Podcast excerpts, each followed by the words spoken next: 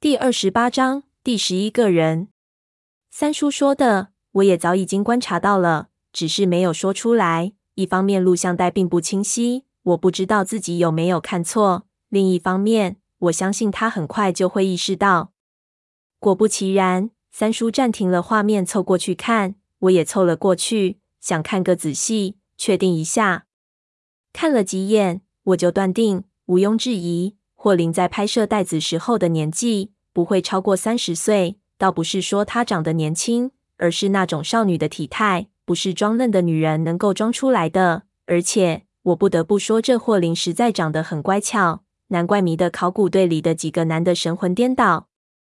黑白屏幕的表现力比彩色的要差很多，但是他那种有点迷茫的眼神和精致的五官，还是能给人怦然心动的感觉。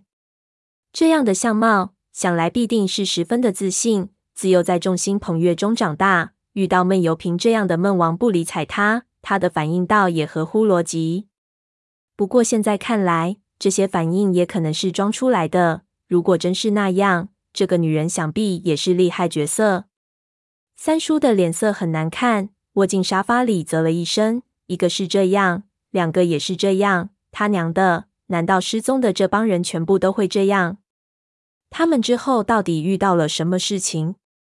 我想了想，就摇头，对三叔说：“也不能这么武断。这里我们并不知道录像拍摄的具体时间，看电话的款式也许是二十年即九零年代前后。那离他在海底墓穴失踪也没有多少时间。我们不知道霍林当时几岁。如果他当时只有十七八岁，那就算过了十年，也只有二十七八，不能断定说他没有变老。”三叔沉吟了一声，显然没有太在意我的话，而是将录像继续放了下去。我们继续往下看。然而，让我们想不到的是，继续放了才没几分钟，突然画面上就跳起了雪花。我们以为是袋子的问题，等了一会儿，可是雪花继续。三叔快进过去，一直到底，全部都是雪花。怎么回事？三叔有点愠怒，他不擅长和电器相处。以为机器坏了，就想去拍。我阻止住他，将袋子拿出，扯出来看了看，发现袋子没有任何的霉变，就知道了怎么回事，被洗掉了。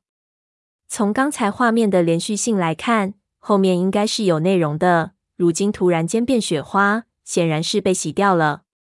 袋子拿来一直就没人动过，录像机也刚刚买来，不可能是误操作。那袋子应该是在寄出来之前就被洗掉的。然而，如果是故意的话，为什么不把前面的也洗掉，非要留下那么匪夷所思的一段？难道后面的内容我们不能看吗？我和三叔面面相觑，都完全摸不着头脑了。闷油瓶是什么意思？难道是耍我们？这也不太可能啊！这小哥不像是那么无聊的人啊。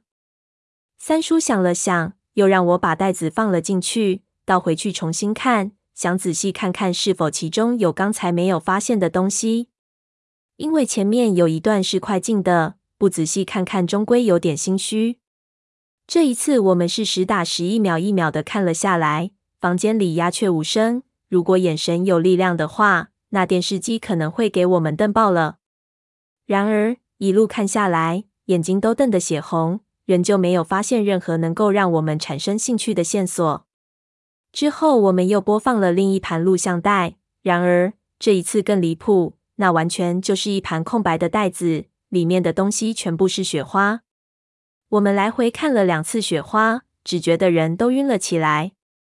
刚开始看袋子的时候十分兴奋，看完之后却是万般的沮丧以及迷惑。我刚开始甚至以为可以看到青铜门里的情形了，然而没有想到的是，里面竟然是这么莫名其妙的画面。关掉机器，我和三叔就琢磨这究竟是怎么回事。然而两个人想了半天，发现这事情完全没有入手的地方。我告诉三叔，昨天我查到的信息，这袋子是来自青海的格尔木，那么可以这么认为。闷油瓶在青海给我们寄出了这一份包裹，那么他现在人一定是在格尔木这个城市里。那是否可以认为这两盘带子是他在格尔木找到的，然后寄给了我们？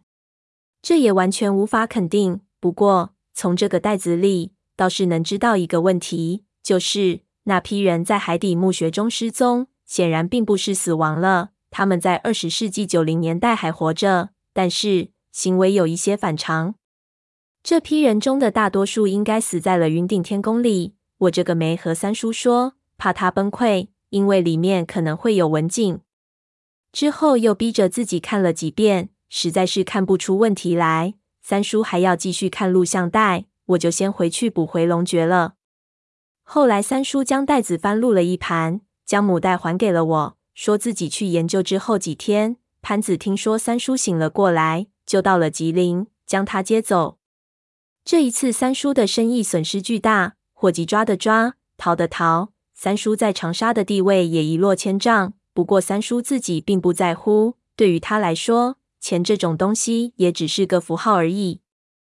临走，三叔对我说：“这事情如果还有下文，让我也不要去管了。我之前完全是命大，而且身边有贵人在保我。事不过三，老天不会照顾我这么久。好好做好自己的铺子是真。”以后他的那些产业，说不定还要我去打理。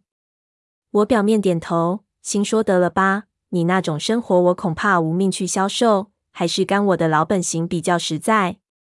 说话休烦，三叔走了之后，我也预备着回杭州，只是也没在吉林好好待待，于是时间拖后了几日，联系了几个附近的朋友，一来是放松一下，二来是叙叙旧。我有几个大学同学在长春。于是他们赶了过来，几个人到处走走，聊聊以前的事情，我的心情才逐渐的积极起来。后来又去周边的城市走了走，逛了逛古玩市场，帮他们挑点古董。一来二去，又是两个星期。经历了这么多事情，我变得有点不拘小节。以前花钱还还个价儿，现在只觉得一手交钱一手交货的简单。不过这样着，身边的钱就日渐少了下去。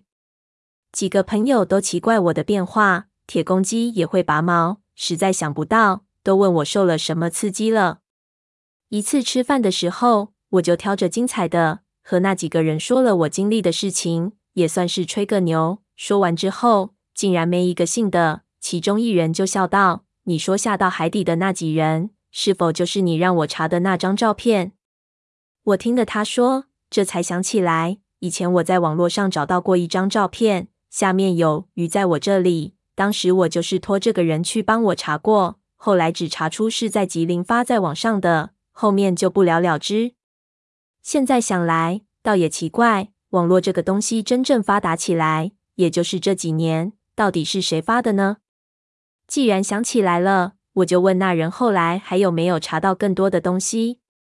那人摇头，显然并未把我的事情放在心上，只是说道。这样的照片太普通了，而且年代太过久远，那个年代的资料也一般不会上网。我只能通过技术手段，那个 IP 地址是唯一能查的东西。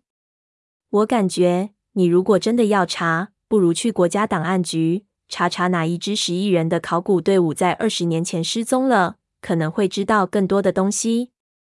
我沉吟了一声，这倒也有道理。一旁就有个人更正道：“你记错了。”我也看过那照片，是十个人。那人摇头道：“不对，我感觉是十一个人。”我心里一跳，问他道：“为什么？”那人笑道：“照片里拍好的是十个人，但是不是还有一个拍照片的人吗？你们难道没想到？”